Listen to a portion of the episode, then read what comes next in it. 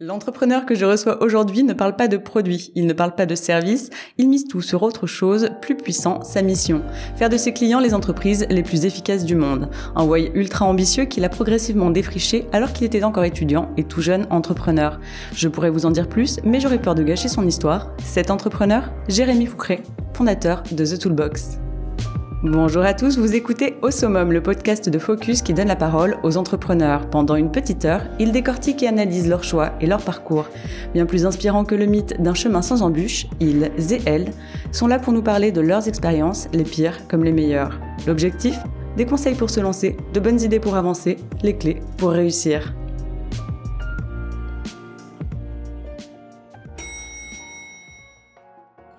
Euh, chez The Toolbox, on conseille et on construit des outils numériques pour rendre les PME plus efficaces.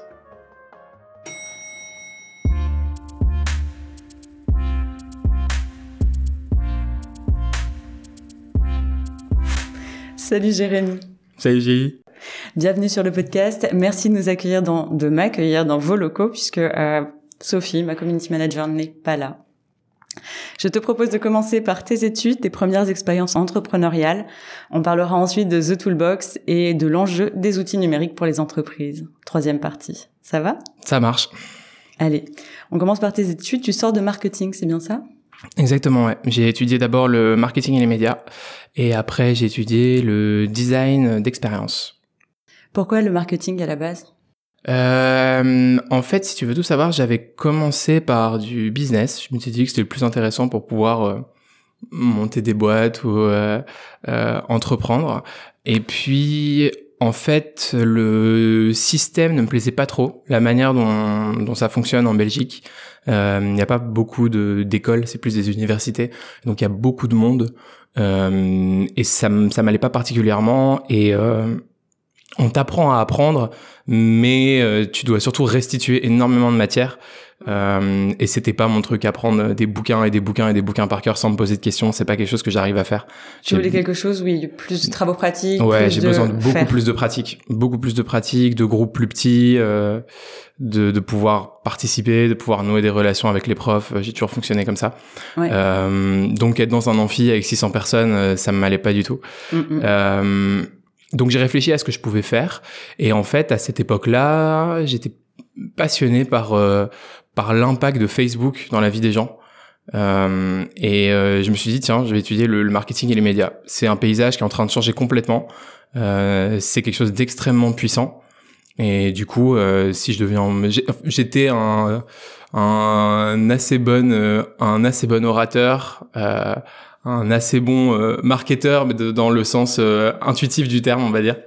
Euh, Et du coup, tu je voyais, tu avais une petite idée de comment parler aux gens. Ouais, c'est ça, de comment vendre un truc en fait. J'étais un, un, salesman. et du coup, je me suis dit, banco, on fait ça, on teste. Et, et ça m'a beaucoup plu en fait. Ça m'a beaucoup plu. J'ai beaucoup aimé ça. J'ai beaucoup aimé comprendre comment fonctionnaient les médias apprendre comment vendre un produit, comment faire ressortir euh, le, le why à la place de vendre juste le what. Mm-hmm. Et, euh, et du coup, ouais, j'ai commencé par trois ans comme ça. Et euh, je suis euh, tombé amoureux des, des, produits numériques pendant ces études de market. Euh, et puis j'ai décidé après d'étudier le design pour comprendre comment c'était construit et, et comment est-ce que les gens les utilisaient. Le design, du coup, c'était c'était vraiment pour comprendre comment les gens utilisaient ces outils-là. C'était pas pour euh, pour euh, améliorer au fur et à mesure euh, le côté expérience utilisateur. C'était. Bah, dans un premier temps, j'essaie toujours de comprendre comment les choses fonctionnent. Et le design, ouais, c'était vraiment surtout pour comprendre comment est-ce qu'on construit une expérience en ligne en fait, pour comprendre comment est-ce qu'on peut designer un produit, comment est-ce qu'on peut résoudre un problème. Je suis rentré là-dedans par le design thinking ouais. en fait, euh, par les cours d'idéo notamment, qui est une, une boîte euh, de design thinking aux États-Unis, qui est assez géniale. Euh, ça s'écrit IDEO, vraiment. Euh, euh, et, euh, et je suis rentré par là et puis après je me suis intéressé du coup à l'UX de façon plus générale euh, et j'ai fait un master du coup en recherche et en design UX. Mm -mm. On revient sur le marketing parce qu'il s'est passé pas mal de choses pendant ces années-là. Je crois que c'est à ce moment-là que tu as créé ta toute première boîte, Mercury, ouais. c'est ça? Ouais, c'est ça, c'est à ce moment-là. Et euh, tu te lances avec un copain de classe, Pierre ouais. Cobb ouais. Pierre Coub Ouais. exact. Pierre Cobb. Pierre Cobb. Euh, votre but est de mettre en pratique et expérimenter euh, ce que vous apprenez euh, en classe. Ouais. Ce qui me fait d'ailleurs penser à, à Morgan Morgan Wirtz, peut-être que tu connais. Non. Il est en train de lancer une euh, une néobanque pour adolescents. Ok. Et donc Ouais, lui aussi, euh, lui aussi, il commençait ses études et pareil que toi, il avait besoin de faire. Ouais. Et donc il a lancé, il a expérimenté. Et sauf que toi, tu embarques euh, des collègues étudiants, tu les fais travailler pour toi, pour d'autres boîtes. Ouais.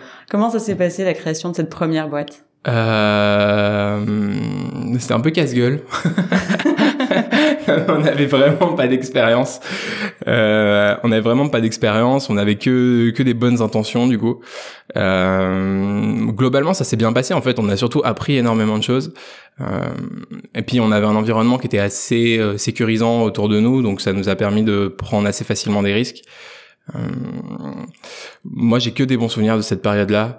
Euh, je me souviens plus exactement dans le détail euh, tout ce qui s'est passé, Ouais. mais euh, mais je sais que c'était génial. En fait, on donnait des cours aux étudiants pour qu'ils puissent travailler sur les projets. Et tout était vraiment dans une dans une bonne ambiance d'apprentissage et de montée en compétences. Et moi, c'est ça que j'ai le plus apprécié dans ce Ah oui, projet-là. c'est vrai que tu donnais des cours aussi. ouais, je donnais des cours. en keynote, Ouais, c'est design. ça. Ouais, c'est ça. En design de présentation. T'avais, t'avais la, Ouais, la... Je faisais tout ce que je pouvais faire. Moi.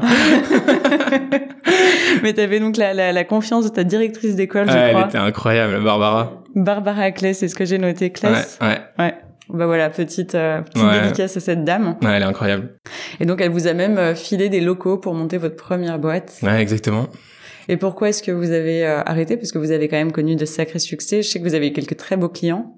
Ouais, on avait quelques très beaux clients, mais euh, en fait, au-delà de ça, euh, déjà bosser avec des étudiants, c'est pas évident, ça change tous les ans. En fait, moi, je fais souvent les choses pour apprendre. Et tu vois, je trouvais ça. Enfin, j'ai besoin d'être dans un environnement qui reflète ce que j'apprends. Et au bout d'un moment, à force de donner des cours et de travailler avec des étudiants, j'avais appris ce que je devais apprendre et j'avais envie de passer à autre chose. Mhm. Et euh, c'était euh, c'était super intéressant, c'était très enrichissant. Mais d'un autre côté, euh, si tu continues à travailler avec des étudiants, bah tous les ans tu dis la même chose. Et euh, en ça, je pense que le job de prof, c'est un job qui est génial quand tu as un peu plus d'expérience, que tu montes dans les années, que tu crées ton cours. Mais moi, ça aurait été dommage de rester un peu bloqué à cet endroit-là, de continuer à donner des cours à des étudiants alors que j'avais envie de faire autre chose et d'aller plus loin et d'expérimenter plus à fond des sujets que j'avais découverts Ouais. euh, en créant cette boîte-là. Cela dit, je vais quand même revenir un petit peu sur un point en particulier parce que vous êtes encore étudiant, vous travaillez qu'entre étudiants, euh, même vos locaux sont dans l'école. Mmh. Comment est-ce que vous avez attrapé vos premiers clients? Mmh, bout du réseau. Donc ouais, des gens que vous connaissiez, Ouais, des startups ouais. qui commençaient. Ouais, des... des gens qu'on connaissait, des profs de l'école, des potes de profs, euh, des potes des parents. Des... C'est, euh, tu fais un peu feu de tout bois au début. Puis moi, je suis très très mauvais en prospection, donc euh, j'ai jamais, je suis jamais allé chercher un client. Donc si le client est devant toi, tu lui vends bien ton affaire, mais s'il Ouais, ouais. vient pas, Ouais, les gens qui ont envie de travailler avec moi, c'est avec plaisir et je pense que je peux être, euh, je peux être euh, un, un- un bon vendeur parce que je sais ce que je fais, que je suis passionné par euh, par mon job et par euh, par la mission, de, Ouais. par ce qu'on essaye d'accomplir.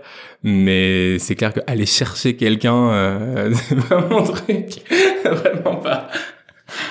du coup, t'arrêtes avec Mercury et euh, tu lances Rising Lab. Ouais, Quelle est la différence entre les deux et pourquoi cette nouvelle boîte plutôt que de continuer l'ancienne? Euh, bah parce que chez Mercury, on avait vraiment cet ADN-là de travailler avec des étudiants et, euh, et pour faire du contenu de réseaux sociaux. Chez Rising Lab, il y avait plus une atmosphère de conseil, euh, il y avait plus une atmosphère de, de, de, de transmission de la culture digitale, en fait, si tu veux. L'idée, c'était vraiment ça. C'était de dire- l'accompagnement pour les entreprises. Ouais, C'était pas juste faire ouais. pour elles. C'est ça. C'était vraiment plus de l'accompagnement. C'était de d'essayer d'expliquer aux gens comment est-ce qu'ils pouvaient se servir de ces leviers incroyables que sont les réseaux sociaux pour essayer de d'améliorer euh, bah, le marketing ou l'image euh, de leur entreprise euh, et de, de développer des nouvelles choses. En fait, tu sais jamais ce qui va t'arriver sur les réseaux sociaux. Ça, c'est un des trucs que j'aime bien et que j'ai appris, c'est que tu commences et puis tu as des opportunités qui tombent, mais c'est abuser la vitesse à laquelle ça peut aller. C'est-à-dire, tu peux donner des exemples, Bah ouais, être bien un sûr. peu plus, euh, un peu Bien plus sûr, bien précis. sûr. Bah, en gros, je peux donner l'exemple de LinkedIn parce que c'est le réseau que je connais le mieux. Après, il y en a d'autres, mais LinkedIn pour moi, ça a été, euh, ça a été très fort. mon associé de The Toolbox, par exemple, j'ai rencontré sur LinkedIn. Euh, mon plus gros client, il m'a trouvé sur LinkedIn. Euh, mes employés, la plupart, j'ai rencontré sur LinkedIn aussi. Donc en fait, en fait, c'est incroyable. Juste les réseaux sociaux, ça a, ça a une puissance. Quand tu te dis que c'est des, des, des organisations qui tiennent dans ton smartphone et qui contiennent des centaines de millions de personnes, c'est hallucinant. Et, c'est gratuit. En fait, ne, pour moi, ne pas utiliser les réseaux sociaux, je vais pas dire que c'est bête, mais presque quoi. Ouais, c'est se priver d'une sacrée opportunité. Ouais, c'est vraiment se priver d'une énorme opportunité. Je veux dire, aujourd'hui, par exemple, un fondateur de boîte qui utilise pas les réseaux sociaux, bah, c'est très dommage. Mm, mm, enfin, mm. moi, je considère en tout cas que c'est très dommage. Moi, j'aurais pas pu faire ça en tout cas. Euh, justement, pour les réseaux sociaux, le problème du coup, c'est de les utiliser, mais c'est peut-être aussi de savoir euh, quoi faire dessus. Ouais. Euh... Carrément. Bah oui, parce que ça, c'est... C'est bête en fait, mais... Euh... C'est hyper dur de savoir quoi faire, il faut se lancer. Qu'est-ce que tu publies Qu'est-ce que tu mets en ligne? Je sais pas. Moi, j'ai tout le temps peur de publier déjà. Je te jure, j'ai tout le temps peur de poster des trucs. Je me mets tout le temps. Euh, T'as peur d'être. Est-ce que ça, c'est la bonne audience? Mais en fait, le problème, c'est que je fais toujours 15 000 trucs en même temps, et je me demande toujours c'est par euh, en fait en plus attends c'est je, vais structurer ma, ma pensée en, deux en deux morceaux parce que ce que je dis a, a d'un côté pas tellement de sens parce que je commente et je like ce que je veux. Ça veut dire que mon audience elle est de toute façon polluée par tout ce que je commente et ce que je like. Mais bizarrement dans mes posts j'ai de la retenue je sais pas pourquoi. Et je me demande toujours euh, qu'est-ce que euh, qu'est-ce qui plairait entre guillemets à mon audience ou pas en sachant que j'ai pas trop pour habitude de raconter ma vie sur les réseaux sociaux euh, je vais pas comme enfin j'ai par exemple je poste pas sur Instagram tu vois. Je vais pas euh, ma daily life euh, savoir euh, si je mets du lait dans mon café le matin ou si je suis de bonne humeur ou si je vais faire des pilates à midi et du coup du lait ou pas dans le café du matin? Euh, ouais. De la crème. Ouh là là. C'est un scoop. C'est un scoop. Mais je le prends pas en photo particulièrement et je sais pas je partage pas tellement genre des daily enfin des stories ou des trucs comme ça. Je vais toujours essayer d'apporter de la valeur dans, dans, dans le contenu que je poste et je préfère que ça reste comme ça et du coup, euh, du coup, LinkedIn, c'est un bon réseau pour moi. J'essaie Twitter récemment. C'est sympa aussi. C'est c'est c'est tout à fait différent, mais, mais j'aime bien.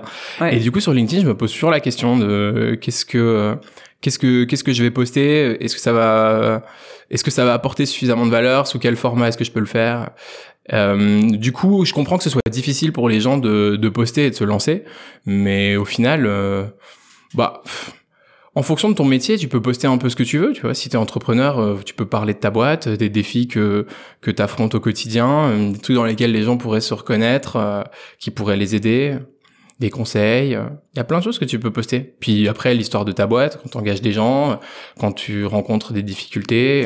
Est-ce que le risque, c'est pas d'avoir une communication un petit peu lisse finalement, parce qu'il y a quand même beaucoup, beaucoup, beaucoup de fondateurs de, de start-up qui qui racontent un peu les mêmes histoires. Euh, leur tu, premier, tu peux péter un câble de temps en temps aussi et faire un non, mais leur premier déboire RH, euh, tu vois, tac, tac, tac, tac. Ouais, mais est-ce que ces trucs-là, ça vaut pas la peine d'être répété enfin, Je sais pas, mais les réseaux sociaux, il me semble que t'as quand même un côté assez éphémère dans une publication. Ça dure 24, euh, 48 heures. Je veux dire, celui qui a pas la chance ou l'opportunité de voir cette publication à ce moment-là, bah peut-être qu'il a besoin de la voir à un autre moment, tu vois.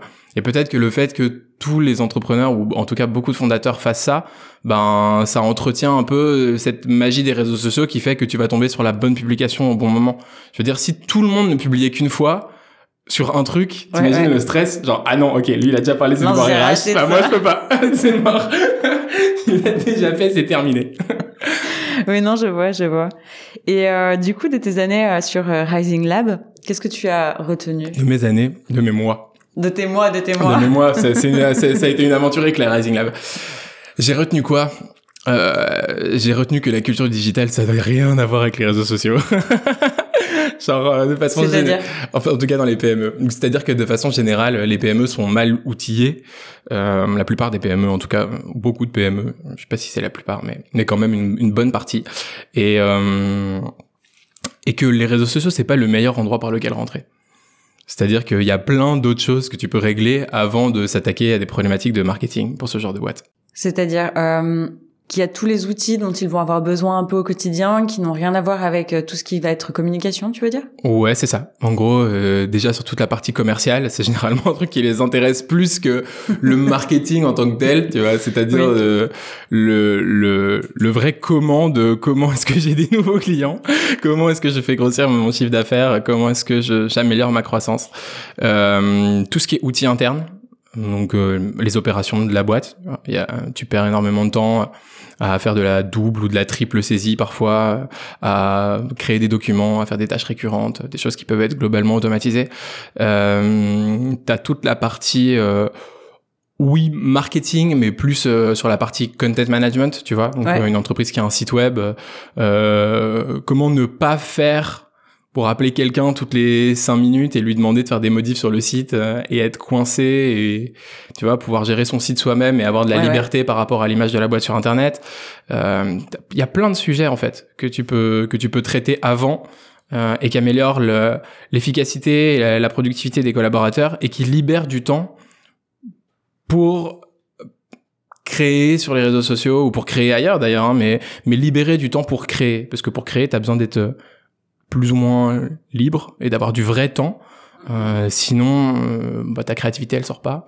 Donc être euh, plus efficace pour ce qui est obligatoire à faire et ce qui n'est pas forcément intéressant de faire. quoi. C'est ça, pour ce qui apporte pas tellement de valeur en fait. Enfin, qu'on se comprenne, qui n'apporte pas de valeur à être fait par cette personne-là en particulier. Donc en fait, c'est pour ça que Rising Lab, ça a duré aussi peu de temps. T'as vu de trouver le nouveau sujet. Ouais, c'est ça. Future boîte. Exactement. Les outils numériques. Exactement. De façon générale et en fond de ça, genre l'efficacité des gens euh, au quotidien. Ben ça justement, on va en parler. Donc euh, aussi bien The Toolbox que euh, ce à quoi vous servez. On va en parler dans la deuxième partie. Mais juste avant, j'aimerais revenir quand même sur sur ton implication dans l'écosystème startup parce que tu fais partie de, de Join, Join Lyon, je sais pas comment il faut prononcer. Ouais, ouais, ouais. Et de, de The Family. Ouais, exact. Comment est-ce que tu as atterri là-bas? Euh, Avec The Toolbox. Alors, ah, au bout de deux mois avec The Toolbox, on, on avait une super croissance, on savait pas trop comment gérer. Euh, euh, on s'est dit qu'il fallait qu'on soit accompagné. Et euh, on rêvait un peu de, de The Family. C'était. Euh, ouais, c'est un mythe. Ouais, c'est carrément, carrément. Et, et, du coup, on a appelé et on a été pris direct. C'était trop bien. D'accord. Et donc aujourd'hui, tu es toujours membre ou tu es un peu plus que ça, tu es intervenant ou euh... non euh, chez, Lyon, chez, ouais. Lyon, ouais. chez Lyon, ouais. Chez Lyon, je suis intervenant, j'interviens sur différents programmes et c'est toujours un plaisir. Euh, j'interviens euh, surtout sur Notion, euh, parfois aussi sur sur les outils en général. ou sur des, des problématiques d'automatisation ou de ou d'efficacité, ouais. des sujets que je que, que je maîtrise plutôt pas mal. Il est temps de revenir sur euh, sur le tout tout tout début de l'interview. Tu disais que euh, dès le départ, tu cherchais déjà quelles allaient être les meilleures études pour monter ton propre business. Ouais. Qu'est-ce qui te drive comme entrepreneur, en tant qu'entrepreneur? Pourquoi? Je sais pas. J'aime bien être all-in. J'aime bien, euh, ouais, vraiment, je pense. J'aime bien, j'aime bien juste être à fond. J'aime bien résoudre des problèmes. J'aime bien le l'intensité. Et puis j'aime j'aime bien en fait euh, l'esprit d'entreprise. Je pense que j'ai depuis toujours j'ai une famille d'entrepreneurs en fait. Donc ouais, donc t'as eu ces exemples là dès, ouais je pense que c'est c'est vraiment c'est dans les gènes euh, je je, je m'imagine pas du tout faire autre chose en fait. Bah après euh, maintenant que j'ai découvert t'as fait des stages en plus. Ouais j'ai fait des stages. donc t'as connu aussi le, la vie en entreprise ouais mais vraiment c'est pas mon truc. Après je dis ça et en même temps, euh, après avoir découvert un peu l'écosystème et après avoir découvert plein d'autres choses, mhm. euh, je pense qu'il y a vraiment des, des, gens brillants pour qui j'adorerais bosser aussi. Tu vas faire partie d'une équipe avec euh, des, des, gens que j'apprécie sur un projet que j'apprécie. Je suis pas obligé d'être le CEO d'une boîte, mais ça reste de l'entrepreneuriat en vrai. Parce que dans ces boîtes-là, dans ces jobs-là, tout le monde est un entrepreneur. C'est pas parce que t'es salarié que t'es pas un entrepreneur. Et en vrai, tu utilises ton bonus pour acheter des parts de la boîte euh, ou tu as des parts de la boîte déjà et tout ce qui t'intéresse c'est que, que la boîte elle grandisse et tout le monde est dans ce mindset là d'ailleurs c'est un peu ce qu'on essaie de reproduire chez ce toolbox aussi euh, et, euh, et voilà je pense pas que l'entrepreneuriat c'est forcément monter une boîte mais je crois pas que je pourrais être autre chose qu'un entrepreneur même si j'étais employé ben, je reviens quand même euh, sur une chose que tu m'avais dite quand je t'avais appelé pour euh, pour parler du podcast, l'organisation, tout ça. Tu m'avais dit que tu n'étais pas employable. Et j'avais trouvé que c'était assez drôle comme phrase. Qu'est-ce que tu voulais dire par là? Bah, ça veut dire que même si j'étais un employé, je serais un entrepreneur. Tu peux me demander un truc, mais me demande pas de faire quelque chose. Demande-moi de résoudre un problème. Tout simplement. Ouais. Genre, je peux pas, si tu me demandes de faire quelque chose, euh, ben, je vais le faire si j'ai envie de le faire et je trouve que c'est utile. Si je trouve que c'est pas utile, je vais pas me le, faire juste parce que tu me l'as demandé, en fait. Et ça, c'est très problématique euh, dans une boîte où t'as un patron qui va te demander des choses et des fois, tu vas pas avoir envie de les faire ou tu vas trouver ça pas forcément utile. Et des fois, il faut juste s'écraser et le faire. Et ça, pour moi, c'est hyper dur. Mm, mm. Pour toi, ça veut dire quoi réussir ta vie? Je sais pas. franchement, c'est. Je te le dirai à la ah, fin. si, euh, si, euh, si, on, si, si, je, si je savais exactement comment, euh, comment tu peux réussir ta vie. non, c'est, je pense, c'est être entouré de, de gens qu'on aime. Vraiment, je pense que ça c'est un super bon début. après, pour le reste, c'est aimer ce qu'on fait au quotidien, c'est avoir envie de se lever le matin. Quoi. Mm, mm. En quelques mots, aujourd'hui, en quelques chiffres, The Toolbox, ça donne quoi? Un nouvel employé tous les mois, euh, 40% de femmes. Pour une boîte dans la tech, je trouve c'est pas mal. c'est bien. Euh, et un taux de rétention de 90%. Ça veut dire que 9 clients sur 10 qui prennent une mission chez nous, ils en prennent une deuxième. Et combien d'entreprises accompagnées? Oui. Oui. Je sais pas. ça dépend comment tu comptes. Genre accompagner, accompagner quelques dizaines, je sais pas combien, un peu plus d'une cinquantaine probablement. Euh, et genre euh, cliente d'un truc, euh, quelque une chose ou une autre, euh, beaucoup, bah, quelques centaines. Ça va.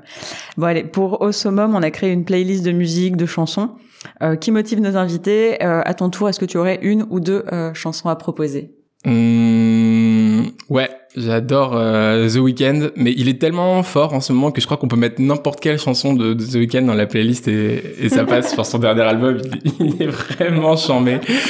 Oh, j'ai adoré. Il faudra en choisir une quand même. Euh, J'aime bien Save Your Tears. En ce moment, j'écoute pas mal celle-là. Euh, et puis, euh, Qu'est-ce que j'écoute d'autre euh... J'ai adoré le, dernier album de Clara Luciani. C'est pas hyper motivant, mais j'aime bien. ça peut être inspirant aussi. Ou ça peut être quelque chose qui t'a. Ouais, ça me, j'aime bien le, j'aime bien son mood. Mais c'est un album qui est très, euh, très sentimental. Ça s'appelle Cœur. Et euh, elle parle que de, que de love et que de son petit cœur. Enfin, bref, je trouve ça, je trouve ça très, très mignon. J'aime bien écouter ça quand je vais au boulot. Bon, ça va. Bah écoute, je les ajoute à la playlist. Ça marche et le lien est en description du podcast.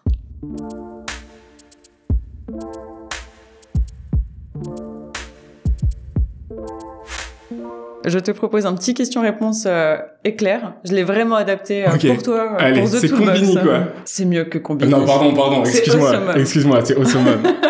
Donc, prêt? Tac au tac. Allez, on va parler de tes tools préférés. Ton tool pour communiquer? Euh, Slack. Ton tool pour créer un site. Webflow. Ton tool pour dessiner mmh, Genre dessiner, dessiner ou designer À toi euh, d'interpréter les mots. Miro. Ton tool pour automatiser Zapier. Ton tool pour onboarder Notion. Ton tool pour facturer Penny Lane. Ton tool pour, euh, pour sonder euh, Typeform. Pour collaborer Notion. Ton tool pour organiser Notion. Ton tool pour optimiser ton temps Notion. Ça devient un peu... Euh... Notion Ton tool pour manger euh, Notion. une fourchette. non, une, cuillère. Cette fois, je mange juste avec une cuillère. Les gens ils me disent, mais qu'est-ce que tu fais? Pourquoi tu prends pas à côté une fourchette? Je sais pas, j'aime bien. Juste une cuillère, c'est plus facile. Ton tool pour t'orienter Euh... Bah, mon tel. Ton tool pour allumer un feu Tu t'attendais pas celle-là Je m'y attendais pas particulièrement. Des silex. Tu as un silex dans ta poche? Je t'attendais pas à la réponse, à vous. non plus. Euh, est-ce que tu prends ton ordinateur quand tu pars en vacances? Oh là là Écoute, est-ce que je pars en vacances déjà? Je ne le dis pas sur Instagram, je ne le dirai pas sur le podcast. Euh, je sais pas, je me souviens plus de ce que ça fait de partir en vacances, mais je crois que la prochaine fois que je pars en vacances, si je prends mon ordi, je me fais déglinguer par ma copine. Donc je crois que non. C'était quand tes dernières vacances? L'année dernière, j'ai essayé de prendre des vacances, mais j'ai pas réussi. Je suis parti avec mon ordi et du coup, j'ai fait que t'as fait. Donc, euh, non, non, on prend pas l'ordi. Les vacances, c'est les vacances. Les vacances, c'est les vacances. Ça va.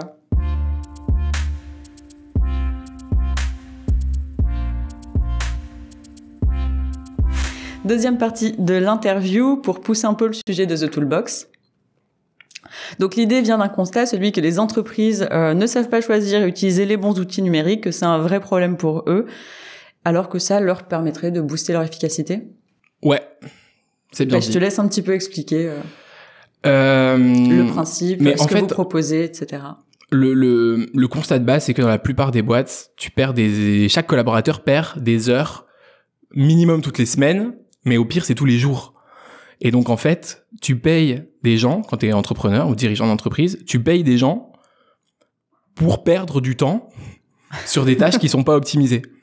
Et en fait, tu te dis, ces gens me coûtent trop cher, mais c'est vrai. Mais c'est pas parce que leur salaire est élevé. C'est parce qu'en fait, sur 8 heures de taf par jour, eh ben, ils en perdent une, deux, trois, quatre, cinq, six à faire des trucs qu'ils pourraient ne pas ça faire. Fait pas beaucoup. Je te jure qu'on a vu des trucs. Il y a des jobs entiers des jobs entiers hein, de gens qui font ce que j'appelle de la réconciliation, c'est-à-dire euh, de la double, de la triple saisie, de prendre des informations à un endroit pour les mettre à un autre. C'est des gens qui sont payés pour rendre la boîte efficace, entre guillemets, mais à la place de faire ça avec des outils, ils font ça avec une personne. Ouais, ça existe. Mais un exemple précis, sans forcément nommer une boîte ou sans forcément nommer quoi que ce soit, mais. Euh... Mais un exemple, ouais, c'est un exemple précis. Je sais pas si. Euh... Une personne, par exemple, qui passe de bureau en bureau pour amener des feuilles de papier? Ce genre de choses, ouais. D'accord. Donc euh, ces personnes-là qui pourraient être plus efficaces ailleurs, tu te proposes avec d'autres outils numériques de leur remplacer euh, Bah nous, ce qu'on essaye déjà de faire, c'est de comprendre euh, le métier d'une boîte, ce qu'elle fait, euh, qui sont les, les, les, les, gens qui travaillent, quel est leur métier, et au, quotidien de, de, de, voir quelles sont les tâches qu'ils accomplissent, euh, avec qui est-ce qu'ils ont des interactions, quels sont les outils qu'ils utilisent.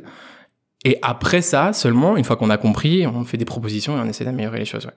Il vous faut à peu près combien de temps pour euh, pour euh, avoir une sorte de, de, de vue d'ensemble d'une entreprise? Entre deux semaines et un mois. Mais et comment est-ce que vous faites? Vous mettez des gens sur place? Ouais, sur place, et puis on fait des visios. Euh, on... Le principe, c'est déjà de, de, discuter avec les gens, puis après de comprendre l'activité aussi. Donc, euh, c'est un mélange entre des, des, discussions avec les gens, entre le fait, en effet, de se rendre sur place, de, de de beaucoup de discuter en fait, de comprendre le parcours des gens, de comprendre leur métier au quotidien, leur activité, ce qui les motive, pourquoi est-ce qu'ils font les choses, ce que eux ils trouvent important dans leur métier. Mm. Euh, eux, là où ils pensent que eux ils apportent de la valeur aussi, parce que si par exemple euh, ils ont l'impression qu'ils apportent de la valeur à un endroit, même si ça peut être automatisé, ben est-ce qu'il faut l'automatiser ou pas Si au final c'est vraiment le métier de la personne? après c'est de la conduite du changement, mais c'est c'est des questions qu'il faut réellement se poser. Moi, je me pose une grosse question. Je sais pas s'il y a des pertinentes, cela dit. Euh, tu traites avec euh, les dirigeants d'entreprise ou avec euh, les personnes qui vont être concernées par les changements? Les deux. Je te signe le contrat avec le dirigeant. Oui, bien sûr, mais je veux dire avec qui tu tu vois les changements à appliquer? Parce que les deux ne doivent pas avoir le même la même perception. Ils n'ont pas la même vision, c'est sûr. Bah, c'est pour ça qu'on travaille avec les opérationnels, mais aussi avec les dirigeants. En fait, s'il y a des choses à automatiser dans le quotidien du dirigeant, évidemment, c'est avec lui qu'on va bosser.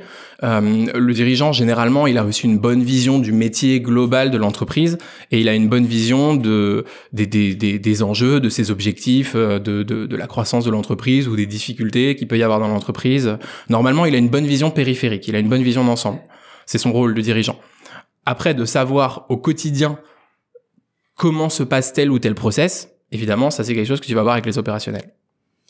En moyenne, il faut combien de tools pour une entreprise de type PME Ça dépend du ouais, ça dépend. Ça dépend vraiment. Ça dépend. Euh, euh, ce que je dirais, c'est que c'est pas sain d'avoir plus que cinq tools importants par personne pour une personne qui passe sa journée sur un ordi. Si on exclut du coup les, euh, les, les, les, tools les plus basiques comme euh, Slack pour la communication, comme. Ouais, mais même avec ces tools-là. Je veux dire, faut pas aller sur trop de tools. Tu vois, nous, au quotidien, on a, euh, moi, j'ai Slack, Notion, Webflow, Miro, et Zoom ou Google Meet, enfin un outil de, de visio. Euh, mm, mm, mm. Mais voilà, c'est plus ou moins plus ou moins ça, tu vois. Et en général, les boîtes que vous accompagnez, euh, c'est quoi leurs besoins principaux en dehors de la de l'efficacité? On va pas revenir dessus, mais je veux dire, est-ce qu'elles ont des postes en particulier qu'elles cherchent toujours à, optimiser? Ouais, toujours le développement commercial. L'argent, le cœur de la, le bah, nerf de la guerre. Euh, ouais, bah c'est normal, c'est normal. De nouveau, pour cette boîte, tu as choisi de cofonder plutôt que de fonder seul. Pourquoi? Bah, plus on est de fous, plus on rit. Et aujourd'hui, vous êtes combien dans l'équipe? Euh, 13. Et donc le mois prochain, 14. Ouais. Et pourquoi la France plutôt que la Belgique? Parce que vous êtes plutôt sur Paris, même si toi tu vis à Bruxelles. Euh, pourquoi la France? Plus grand marché? Ouais, ouais, plus grand marché. Euh, gros besoin. Euh, plus que la Belgique? Peut-être plus conscient. Ah, plus mature alors. Ouais, plus mature. Ouais. Et pas trop compliqué de faire les allers-retours, d'être sur les deux, ou vous êtes euh, plutôt en remote Ah bah euh, déjà on est plutôt en remote, et après moi j'adore les trains. Donc euh, moi le Thalys c'est ma vie. je suis content, vraiment. À chaque fois que je dois aller à Paris, je suis très heureux. Des fois je fais même l'aller-retour sur la journée. Je pars à 6 heures du mat, je reviens à 22 heures. je kiffe. Ça fait euh, sacrée journée quand même. Ouais, c'est des belles journées, mais je fais pas ça tous les jours. Le côté digital, le fait de de faire du service, du conseil, ça vous a permis de vous lancer à peu de frais, j'imagine? Oui, oui. Euh, ça nous, oui. c'est une question relativement fermée. Je sais pas si, si temps que je développe ou ce que, ce que tu voulais par rapport à ça. oui, oui. Euh. Bah, je vais mettre un plus gros point d'interrogation pour qu'elle ait l'air plus ouverte, cette question. non, mais euh, c'était c'était un but à la base. C'était. Euh... non, pas du tout. pas du tout. Le, le service.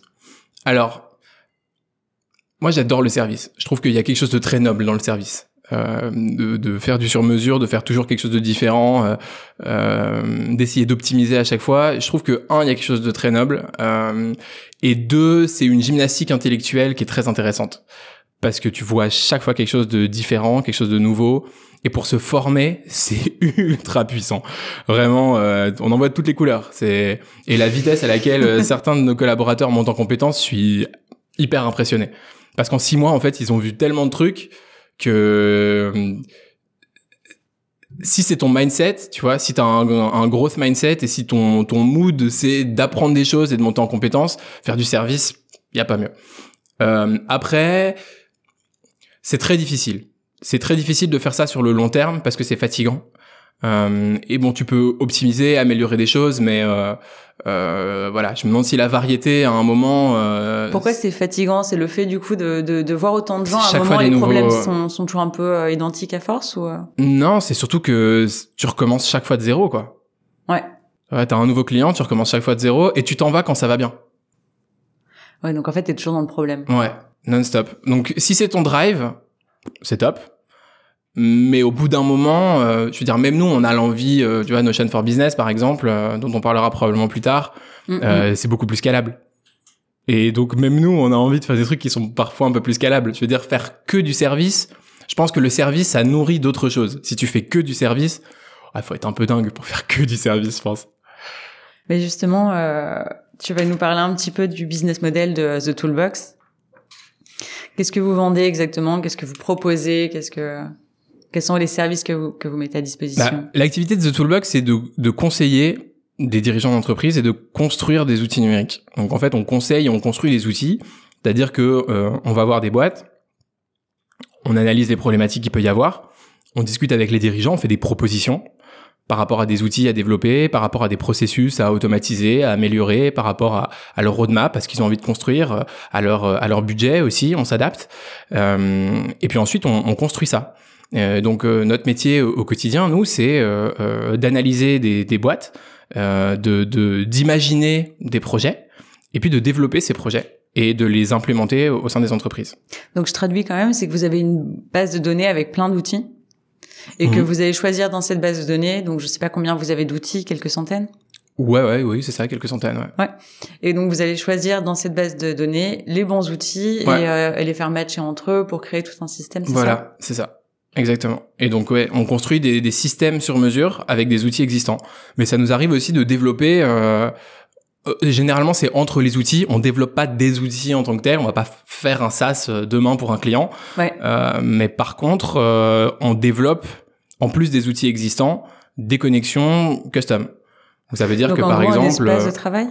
pas un espace de travail, mais imaginons, je sais pas, je prends un cas qu'on a eu récemment avec un client. Ouais. Euh, il doit faire matcher. Il a une un peu une problématique de plateforme. En gros, il doit faire matcher des opportunités. C'est un client qui fait du euh, de la gestion locative, donc il doit faire matcher des opportunités de d'appartements avec des profils de clients qui pourraient acheter ces appartements. Et en fait, euh, ce matching-là, cet algorithme-là, il n'existe pas en no-code. Il n'y a pas un outil qui fait des algorithmes. Donc cet algo, il est pas très compliqué, mais il faut le coder. Bah ça on fait. Donc vous faites euh, vous faites du code aussi Ouais. en no code ou euh, En low code du coup. Parce qu'il y a du code. en fait, disons que les solutions qu'on construit, nous on part du principe qu'il faut pas réinventer la roue et que on écrit le moins de code possible. Mais à partir du moment où ça va plus vite et où c'est plus efficace de faire du code que de pas en faire, je veux dire, il est probable qu'on arriverait à faire en no code un truc qui s'appellerait pas un algorithme, mais qui tiendrait la route pour réaliser ce genre de choses.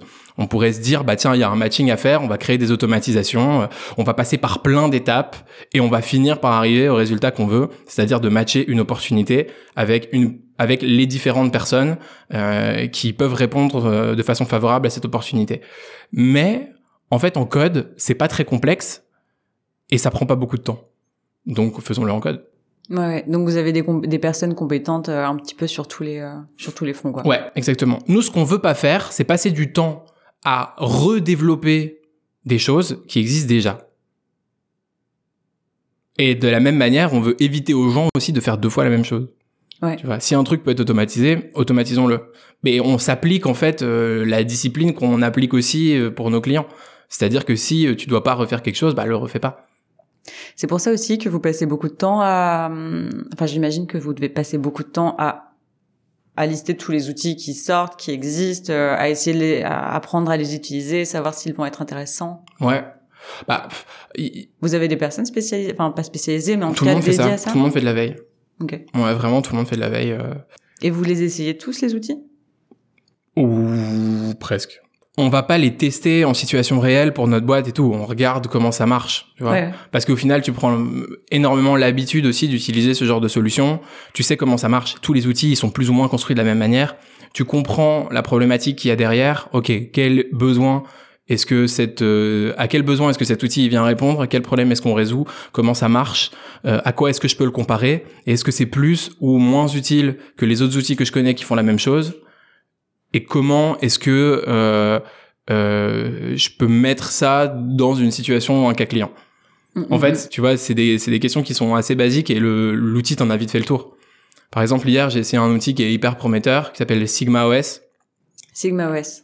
Ok. qui vient de sortir. Il est sorti hier. Et c'est un, un c'est une, c'est un browser. En gros, c'est un mélange entre Chrome et une espèce de, une espèce de Notion ou de Slack. Bizarrement. En fait, c'est pour organiser ton activité sur Internet, euh, ton browser, parce qu'en fait, on passe la plupart de notre temps dans un, dans un browser. Enfin, la plupart des gens qui bossent sur Internet, Ouais. entre guillemets, passent tout leur temps dans leur navigateur. Euh, et donc, c'est comment est-ce qu'on repense l'expérience du navigateur? Comment est-ce qu'on évite d'avoir 12 000 tabs ouvertes qui soient hyper mal triées de part de... Et il y a plein de boîtes qui font ça, qui essayent de réorganiser le browser. Et en fait, eux, ils ont recréé un browser de A à Z qui fonctionne avec des espaces. Donc, comme ton Slack, tu vas avoir des espaces Slack, et puis dans tes espaces, tu vas avoir des channels, des conversations. Et ben là, c'est pareil. Tu as des espaces, et dans chaque espace, tu as des pages web. Et donc, tu peux te faire, par exemple, un espace Webflow avec euh, tous tes sites Webflow. Tu peux te faire un espace euh, The Toolbox avec euh, tous les trucs que tu touches chez The Toolbox, toutes les, toutes les pages web. Ouais, ouais. Et donc, ça te fait des dossiers, ça te fait des espaces, et ça organise ton activité sur le web. Eh ben, c'est hyper cool. Euh, L'outil est encore un peu jeune. Je sais pas si je vais m'y mettre euh, maintenant, mais tu vois, j'ai essayé. J'ai passé une heure dessus hier. J'ai regardé comment ça fonctionnait. Ouais, donc ça t'a pas pris tant de temps que ça non, non. plus, quoi. Et je vais probablement Ouais. en parler un peu, euh, écrire un peu un truc dessus, euh, dire que je trouve ça prometteur, faire un post LinkedIn. Bah, du coup, ça me fait enchaîner sur ça, sur la question de l'inbound ou de l'outbound marketing. Visiblement, tu écris, tu produis du contenu, du coup? Ouais. Plutôt que d'aller chercher des clients, c'est un peu ce qu'on disait, c'est que tu préfères des clients qui viennent à toi et qui veulent travailler avec toi plutôt que d'aller chercher. Ouais, Donc, vous faites totalement. pas d'acquisition euh, extérieure, vous avez pas de commerciaux. vous Pas de commerciaux. Ok, ok. Comment vous avez attra- attrapé? Comment vous avez trouvé vos premiers clients dans ce cas-là avec The Toolbox? C'était un peu la continuité des autres Ouais, ouais. agences? Ouais. Bouche à oreille, réseau. Ouais, donc il y avait aussi peut-être la crédibilité d'avant, d'avoir eu d'autres boîtes. Ouais, peut-être un petit peu, un, un petit peu aussi, mais euh, ouais, crédibilité vraiment sur la personne alors, hein, parce que moi quand j'ai lancé tool, tu connaissais rien du tout, du tout, du tout aux outils. Enfin, à part mon master en UX, mais je veux dire, je... en fait, j'y connaissais rien à l'organisation. Et je suis tellement content d'avoir lancé The Toolbox parce que petit à petit, je comprends très bien comment fonctionne une boîte. Et ça me plaît énormément, en fait, de comprendre comment fonctionnent plein de types de boîtes différentes, de savoir comment marche une boîte dans l'industrie, euh, de savoir une boîte comment, enfin, comment marche une boîte de service, comment marche un fonds d'investissement, comment marche euh, une boîte de, de, de, dans le bâtiment. Euh, T'as comment- créé ta propre école, quoi. Là où t'apprends plein de Ouais, choses. c'est ça. et non, ouais, c'est vrai. C'est c'est marrant que tu dis ça comme ça parce que c'est vrai que d'un côté, moi, ce qui me drive au quotidien, c'est d'apprendre plein de trucs, et de l'autre côté, c'est vraiment quelque chose que je recherche aussi chez les gens qu'on engage. Mm, mm. Parce que c'est tout l'intérêt de bosser chez nous, en fait. De continuer à apprendre. Bah, d'apprendre tout coup, un tas de trucs. T'as as lancé The Toolbox, tu m'as dit que tu ne connaissais rien ni à l'organisation, ni, ni aux outils, en fait. Ouais, vraiment. Comment tu t'es lancé alors? Enfin, question simple, hein, mais comment tu t'es lancé? Bah, avec des trucs simples. Avec ce que je connaissais. En gros, euh, Chrome, si tu parles à des gens qui connaissent rien, t'as pas besoin de savoir beaucoup pour en savoir plus qu'eux. non, mais c'est vrai. C'est le malvoyant qui est le, le roi au, au royaume des aveugles. Oh, c'est ça. Au royaume des aveugles, les borgnes sont rois. C'est ça. C'est ça, voilà. Meilleure phrase. Ouais. Mais euh, mais ouais. Et moi, je voulais commencer avec des ateliers en disant, je vais vous présenter quelques outils. C'est ça que je voulais faire. En me disant, ok, il y a bien des boîtes qui sont prêtes à payer 500 balles pour que je vienne leur parler 3 heures d'outils numériques. Alors j'ai donné euh, 100 heures de cours euh, au cours des 12 derniers mois. Euh, je suis amoureux des outils. Il y a bien quelqu'un qui va payer, il y a bien des gens qui vont payer 500 balles pour m'écouter parler d'outils pendant 3 heures. C'était le postulat de départ. Euh, et puis il se trouve que après euh, c'est un peu parti en cacahuète et qu'on a commencé à faire tout un tas de trucs euh, parce que c'était peut-être pas grâce à ça qu'on allait apprendre le plus Mm, mm. mais de base moi c'était ce que je m'étais dit et si demain je devais De remonter base, un en fait, c'était business vraiment des formations que tu voulais faire. ouais ouais de base moi j'avais vraiment cette euh, cette veine là aussi de la formation de donner des cours euh, d'apprendre des choses aux gens euh, puis maintenant j'ai plus euh, ce côté exécution que j'adore euh, que j'ai que j'ai un peu découvert en fait euh, ce, ce côté euh, projet développement d'outils Mm, mm. Aujourd'hui, une boîte euh, qui, euh, qui vous contacte entre le moment où elle prend contact et le moment où elle repart, euh, façon de parler, euh, tout équipé, avec euh, tout le monde bien formé, etc., ça prend à peu près combien de temps? Minimum trois mois Minimum trois mois. ouais Et euh, pour, en termes de budget Ça va dépendre? Ouais, ça dépend. En ce moment, les projets qu'on a, je dirais que les plus petits budgets, c'est aux alentours de 15 000 euros. Les plus gros budgets, c'est euh, vers 200, 250. Et euh, tu penses que le roi, le, le retour sur investissement, ça, ça, ça se mesure en combien de temps pour les entreprises? Ça dépend vraiment de ce qu'on- du type de solution qu'on met en place. Il y a des retours sur investissement qui sont instantanés. Euh, tu fais de l'automatisation, euh, bah, il y a une personne qui perdait une heure par jour à faire un truc. Maintenant, euh, elle perd plus de temps, bah, elle gagne une heure par jour. Point. Euh, après, euh, sur du commercial, euh, quand tu mets en place une sales machine, ça peut être assez violent. Euh, parce que c'est de la prospection automatisée, donc euh, tu passes de des commerciaux qui veulent faire quelque chose à des commerciaux qui font juste des listes et puis euh, les les prospects qui sont contactés automatiquement. Euh, donc ça, ça peut avoir des retours assez rapides aussi. Il y a des choses qui sont plus longues à se mettre en place. Euh, par exemple, la- vraiment la culture qui change, les gens qui qui gagnent du temps au quotidien et qui créent des nouvelles interactions avec des nouvelles personnes, ça doit s'accompagner et ça dépend aussi des boîtes. Tu vois, je pense que Le temps de prendre en main euh, le les temps outils, de prendre en main, nouveaux- ouais, le temps de prendre en main les quoi. outils, c'est ça, de devenir à l'aise dessus et puis euh, de te dire ah oui ok tiens j'ai réellement gagné du temps, maintenant qu'est-ce que je fais de ce temps? Euh, Faut que ce soit aussi accompagné, tu vois, ça dépend un peu de la culture de l'entreprise qui met les outils en place, euh, quels sont leurs objectifs, est-ce que le but c'est de travailler plus euh, et ou est-ce que le, ou le, le but c'est d'être plus efficace pour pouvoir faire autre chose du temps, enfin toutes les entreprises sont différentes. Donc oui, tu peux avoir des retours rapides, tu peux avoir des retours instantanés, mais il y a plein de résultats aussi que tu que tu calcules pas. Et il y a plein de choses. euh, tu crées euh, ce qu'on appelle en anglais de la sérendipité. hein, tu vois, serendipity, c'est le c'est un es- des espèces d'heureux hasards en fait. Euh, et tu, tu crées ça. conditions pour un pour pour de nouvelles opportunités, de de, de l'innovation. de- euh, ouais. ouais. Et ça, c'est c'est hyper difficile à calculer. Mais par contre, chez nous, on le mesure très bien. Le fait d'être efficace, ça nous permet de faire plein de trucs qu'on n'aurait jamais le temps de faire autrement. Donc, euh, je vois bien l'effet que ça peut avoir à ce niveau-là. J'aimerais revenir un peu sur le no-code. Alors attention, moi, j'y connais rien du tout. C'est un rien beau du sujet. tout. Mais en, en, en trois minutes, parce qu'on va aussi revenir un peu après, mais euh, tu as découvert le no-code par hasard, je crois, c'est ça? Par hasard, euh, en fait, je faisais du no-code sans le savoir, ouais. C'est-à-dire? Ben, en fait, quand on a découvert les outils, c'était directement du no-code. Ah, les premiers, la, la boîte telle qu'on l'a montée, la, la, la première, euh, la première version de The Toolbox, tout était construit en no-code déjà. Donc ouais, sur WordPress, quelque chose comme ça? Euh, Webflow, Zapier, Typeform et Trello. C'était ça nos outils. Sachant que vous aidez les entreprises à trouver, maîtriser les outils informatiques, euh, en gros, En gros. la période du Covid a dû être une période particulièrement euh, occupée pour vous? Ouais. Comment ça s'est passé? Parce que d'un coup, tout le monde a dû se, se tourner vers vous pour, euh, Bah pour instaurer de nouveaux non, ça c'est pas, c'est pas comme ça que ça s'est passé. En fait, je dis, je dis oui et à la fois, je peux pas te dire oui comme si on faisait ça avant et puis qu'il y avait eu le Covid et puis que l'activité avait augmenté. En vrai, quand il y a eu le Covid, je faisais de la formation en présentiel.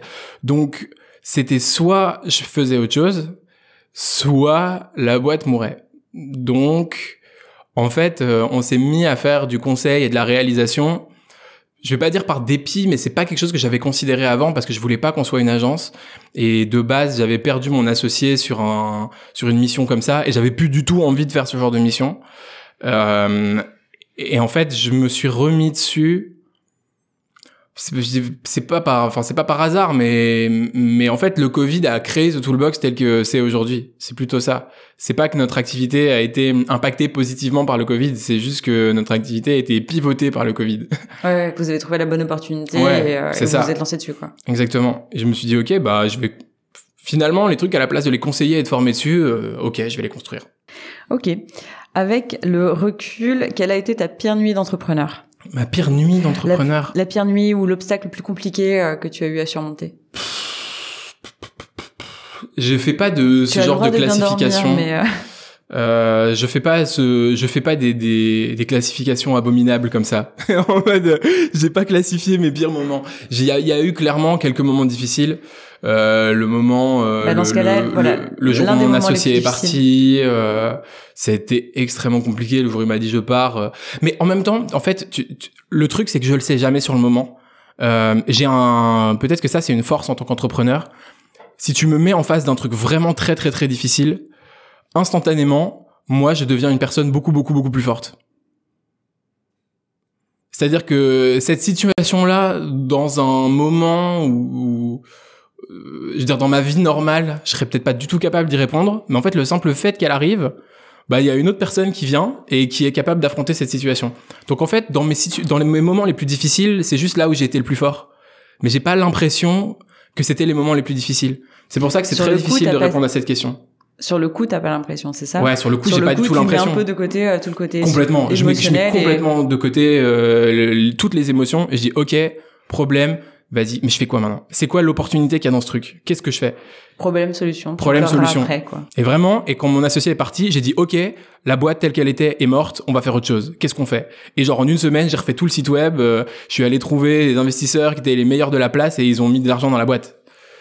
Et ça a été le meilleur truc qui nous soit jamais arrivé d'une certaine façon, tu vois. Donc voilà, c'est comme ça que j'aime bien quand il y a des trucs euh, difficiles. Donc pour le financement, du coup, t'as trouvé d'autres personnes qui sont venues euh, apporter de l'argent? En termes de, de financement, en fait, euh, The Toolbox est totalement autofinancé. On nous a juste prêté de l'argent et d'ailleurs on nous en prêtera encore parce que Mm, mm. c'est un bon euh, un bon mécanisme pour financer sa croissance. Euh, mais du coup, il n'y a pas voilà, il y a jamais eu, il y a personne d'autre que, que les fondateurs au capital de The Toolbox. Euh, et donc, euh, oui, on nous a prêté de l'argent à un moment où on avait vraiment besoin. Euh, et, et heureusement, du coup. Mais vous voulez garder la main. Enfin, tu veux du coup garder la main. Ouais, totalement. On a parlé de ta pire nuit d'entrepreneur, en tout cas de, l'un des moments les plus compliqués. Et au contraire, l'un des meilleurs moments où le coup de génie qui fait que ça a accéléré complètement ton. Ben, en fait, du coup, c'est la même. Enfin, je pense, je dirais, c'est la même chose. C'est les moments, c'est les moments les plus difficiles je pense que c'est pour ces moments-là, euh, c'est ces moments-là qui sont vraiment uniques, j'ai l'impression. Ça fait peut-être un peu euh, sadomaso, enfin juste maso en fait de, de dire ça, euh, de dire que c'est quand tu souffres le plus que tu kiffes le plus, mais je sais pas, c'est des moments qui étaient vraiment déterminants. Après, bien sûr, il y a des moments hyper positifs, des moments où tu signes des beaux contrats et tout, mais c'est un peu la cerise sur le gâteau, tu vois. C'est, j'ai pas, euh, c'est pas ceux-là qui m'ont le, le plus euh, marqué. Mm, mm. C'est le fait de t'être relevé de, de ouais, gros moments. Ouais, c'est plus ça. C'est les moments où tu dis t'oublies tout en fait et où il y a plus rien qui compte euh, à part trouver des solutions à un problème qui si tu le résous pas va te tuer euh, en, très peu de temps. Je sais pas. Ah, c'est ouais, c'est une vision un peu un peu radicale mais je sais pas comment le, le formuler autrement. Challenger. Peut-être. Euh, quelles sont les leçons que les leçons les plus importantes que tu as apprises et que tu pourrais transmettre à de plus jeunes entrepreneurs que toi? Euh... Il faut pas prendre de décision quand t'es euh, trop en colère. Enfin, faut voir sur le vif. Faut pas. Enfin, je dis ça, mais c'est impossible pour moi. Euh, mais j'aime. Enfin, faut travailler dessus, quoi. C'est-à-dire que si t'as un tempérament, ouais, ouais. Non, mais pas uniquement la colère, parce que Déjà, c'est hyper difficile de donner des conseils. En vrai, les gens, ils ont des. Je peux donner des conseils sur des outils après avoir écouté des gens et de donner des conseils très personnalisés, mais donner des conseils comme ça hyper généralistes, euh, c'est. Enfin, il y a tellement de types d'entrepreneurs différents. Je... Et il y a tel... y a des gens qui réussissent de façon tellement opposée. Tu vois, où tu mettrais des gens dans une situation, ils feraient l'inverse de ce que ferait quelqu'un d'autre, et pourtant les deux réussiraient.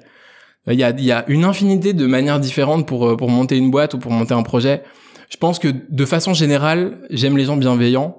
Et ce que je peux conseiller à n'importe qui, c'est d'être bienveillant, parce que ça, je pense que dans le, au, final, ça n'apporte jamais rien de mal d'être bienveillant.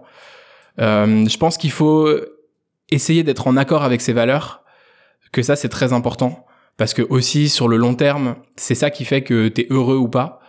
Euh, c'est de, de, faire des choses qui te conviennent euh, profondément.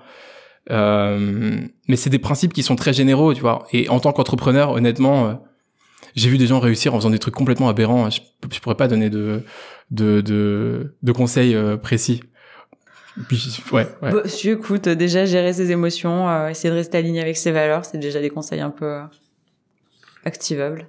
Ouais, plus ou moins. Je trouve ça un peu une, enfin, idéaliste. Ouais, c'est ça. un peu philosophique.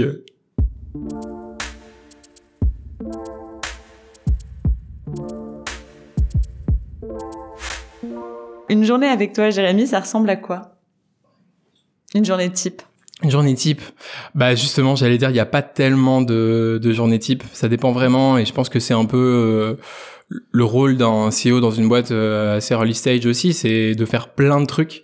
Euh, donc, je fais euh, en termes de d'activité, on va dire, je fais à la fois du commercial, euh, à la fois de la production de contenu, à la fois de l'opérationnel avec des clients, à la fois de la réflexion, du brainstorming, à la fois de la formation des équipes, à la fois un peu de RH entre guillemets.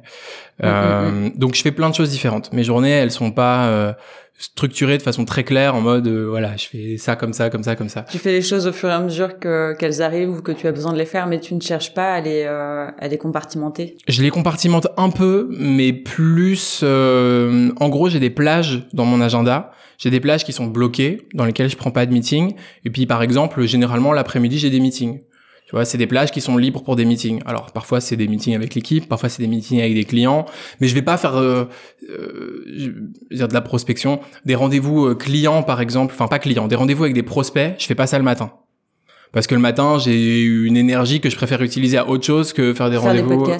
Par exemple, par exemple. Par exemple. mais tu sais qu'en vrai, tu mets au meilleur moment. Genre faire un podcast à 16 heures, c'est mort. Je, c'est, ce serait. C'est toi qui as choisi l'heure, c'est pour ça. Ah, c'est ça. Je le savais. J'avais tout prévu. Euh, donc voilà, j'ai, euh, je vais, je vais plutôt compartimenter ma journée par plage, euh, en, en, me disant, bah voilà, par exemple tous les mercredis matins, j'ai, j'ai un temps pour moi. Tu vois, c'est un jour si j'ai envie de me lever tard ou si j'ai envie euh, euh, de d'aller courir dans la forêt ou si j'ai envie d'aller au musée pendant la semaine ou d'aller faire du shopping ou je sais pas ce que je veux le, mercredi matin ou de bosser euh, sur la boîte parce que j'ai un truc hyper important que j'ai envie de faire le mercredi matin c'est pour moi. Est-ce que tu as des astuces pour être plus productif, pour être plus efficient? Ça dépend vraiment du type de job que tu as, je pense. Parce que tu m'as avoué être un flemmard, mais travailler beaucoup. Ouais. Petit paradoxe quand même. Bah, j'ai trois écrans. Trois écrans. Euh, donc c'est facile de, enfin j'ai tout devant moi, tu vois. C'est une bonne astuce de productivité. Euh, c'est pour comme ça, tu dois pas changer de table toutes les 30 secondes. Euh, j'ai trois écrans, dont un qui est séparé en deux, donc en vrai j'en ai quatre. Je peux avoir quatre activités en même temps devant moi et euh, j'aime bien euh, multitasker. Enfin, il y a vraiment deux écoles. Hein. T'as des gens qui sont méga focus, qui vont faire un truc, du deep work, et genre pendant, euh, euh, je sais pas, euh, trois ou quatre heures, ils vont bosser que sur un seul truc en période de 25 minutes, et ils vont te prévoir exactement qu'est-ce qu'il va y avoir dans leurs quatre heures. C'est quoi les huit sessions de 25 minutes qu'il va y avoir dans tes quatre heures de deep work? Je suis incapable. Toi, tu fais une heure et tu sais que tu dois faire telle tâche, telle tâche. Telle ouais. Alors moi, je fais, euh, moi j'ai mes j'ai mes trois écrans et puis je fais euh, ce que je dois faire au fil de ce que je dois faire. En, de toute façon, je suis pas mal bercé par mon agenda. En gros, si je peux donner un conseil de productivité, c'est mettez vos tâches dans votre agenda. Parce que comme ça, t'as plus qu'à suivre ton agenda et ta to-do list, elle est là. Pour moi, c'est plus facile de lier une to-do list au temps que de juste avoir une to-do list me dire tu dois faire ça, tu dois faire ça, tu dois faire ça, bah ok, la to-do list elle est là, et puis au final, si j'ai pas envie de faire un truc, je le fais pas. Si je mets dans mon agenda, j'ai dit ok, en fait, j'ai prévu une demi-heure de ma journée pour faire ça. si je le fais pas, bah, c'est comme si t'as un meeting qui est programmé et t'y vas pas. fondamentalement, il euh, y a un problème.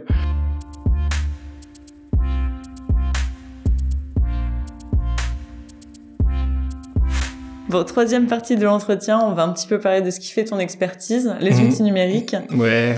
Et euh, bah déjà, tu vas commencer par nous expliquer euh, pourquoi c'est super important que les entreprises prennent ça en main et euh, peut-être faire un état des lieux. Est-ce que les entreprises sont déjà assez avancées sur les transitions digitales? Alors, pourquoi c'est important? Je vais prendre un exemple très simple. Je vais revenir un peu en arrière à la préhistoire. Ah, c'est un peu, ouais. je reviens très fort en arrière. Qu'est-ce qui fait de l'homme un homme?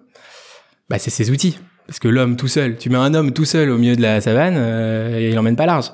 Donc qu'est-ce qui change quelque chose réellement? Bah c'est que à un moment, il va se dire OK, je vais prendre un caillou pour taper sur un autre caillou, ça va me faire un caillou pointu et avec ce caillou pointu, eh ben euh, je peux chasser par exemple. Ou tu auras un silex pour faire du feu. Ou tu prends un silex pour faire du feu, voilà. Je euh, je je c'est pas moi qui considère, c'est que euh, l'homme, il est notamment caractérisé euh, en tant qu'espèce par sa capacité à créer des outils. il y a d'autres espèces qui sont capables de créer des outils, mais l'homme il fait ça particulièrement bien et c'est devenu euh, euh, une partie indispensable finalement de son quotidien. Je veux dire aujourd'hui on, on est nos outils. Mm. L'électricité, c'est un outil de l'être humain. Sans électricité, aujourd'hui, la société, elle fonctionne pas. Donc pour moi, la question des outils en entreprise, en fait, elle est aussi simple que ça. C'est de dire quels sont les outils de vos employés? C'est est-ce que vos employés sont des Homo sapiens ou est-ce que vos employés sont des Australopithèques? Est-ce que vous leur donnez des silex pour faire du feu ou est-ce que vous leur donnez de l'électricité? En fait, c'est un peu ça la question. Euh, et il y a des entreprises dans lesquelles on est encore à l'âge de pierre. Il y a des entreprises dans lesquelles on se parle, on gueule à travers le bureau pour avoir une réponse, euh, on fait tout sur des post-it ou sur un Excel, et ça fait perdre du temps aux gens. C'est pas que foncièrement c'est une mauvaise manière de s'organiser, parce que à une certaine époque, c'était probablement ce qu'il y avait de mieux. C'est juste que le monde a évolué tellement vite que certaines entreprises n'ont pas eu le temps de s'adapter. Et donc je pense qu'aujourd'hui, l'intérêt des outils, c'est simplement de fonctionner avec son temps.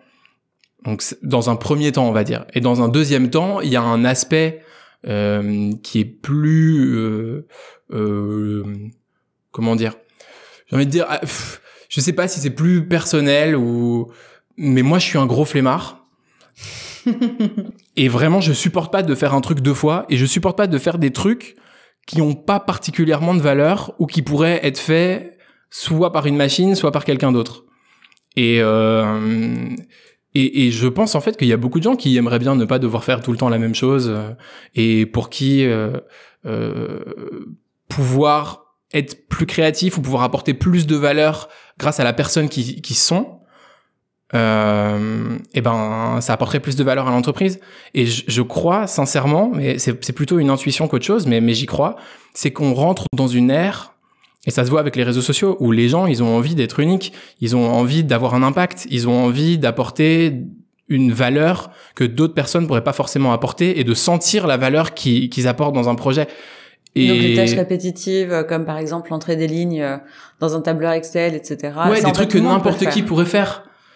Si n'importe qui peut le faire, alors pourquoi ça doit être toi en particulier, tu vois?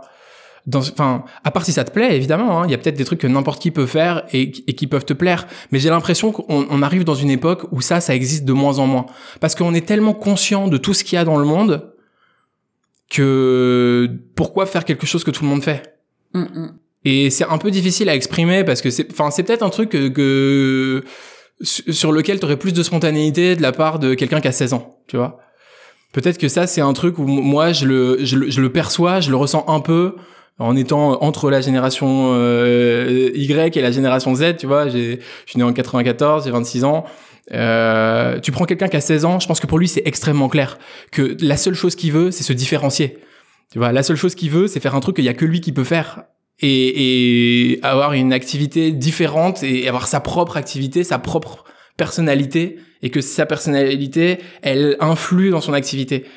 Tu vois, et, et ça pour moi c'est le monde de demain. Je sais pas si c'est pertinent de le dire, mais euh, il y a une sorte de boucle qu'on fait, puisque tu disais que tu étais fasciné par Facebook à la base, et c'est vraiment sur les réseaux sociaux justement que cette génération-là s'exprime le plus. Exactement. Et c'est, bah, en fait, c'est les réseaux sociaux qui créent cette génération. C'est ça, et, et qu'elle exprime ce qu'elle est réellement en fait, tout en contrôle, cela dit. ouais c'est un, c'est presque philosophique. Euh, enfin, c'est, sociétal. C'est hyper intéressant. Mais vraiment, euh, oh, je pense, on peut parler de ça pendant des heures. C'est vrai que je t'ai pas demandé au départ, alors que j'y ai pensé. Je t'ai pas demandé ce qui t'avait fasciné dans Facebook à la base. L'impact. L'impact. L'impact que tu peux avoir toi quand tu publies ou euh, l'impact que Facebook allait avoir sur la société? Tout. Enfin, les, vraiment l'impact global de d'une dynamique sociale à grande échelle. Ouais. Je veux dire, on n'est pas fait pour ça c'est une nouvelle espèce qui est en train de naître. On n'est pas fait pour ça du tout. Je veux dire, on est fait pour être dans des groupes de quelques dizaines de personnes tout au plus. Là, c'est des milliards de personnes sur les réseaux, des milliards. On est tellement pas fait pour ça. On est tellement pas câblé pour ça. On est paumé en fait. Je trouve ça, euh, c'est fascinant.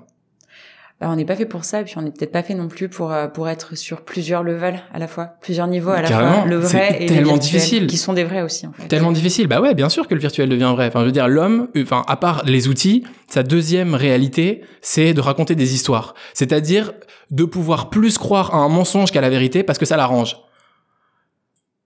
C'est un truc de dingue et de pouvoir plus facilement retenir quelque chose parce que ça a été formaté d'une certaine façon qu'il comprend et qui va réagir avec ses émotions et avec la complexité de sa personnalité. Enfin, je sais pas, c'est vraiment c'est fascinant.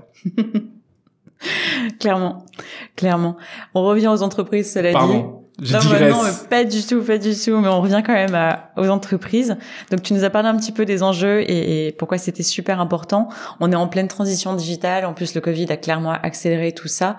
Est-ce qu'aujourd'hui les entreprises sont plus matures pour euh, pour se mettre à ça Qu'est-ce qui peut encore les retenir en fait? Bah Alors, c'est vrai que sur la première question que tu m'as posée, je t'ai répondu de façon très très high level. J'aurais pu répondre euh, oui, les outils font gagner 35% de productivité aux collaborateurs en moyenne. Euh, mais c'est le cas?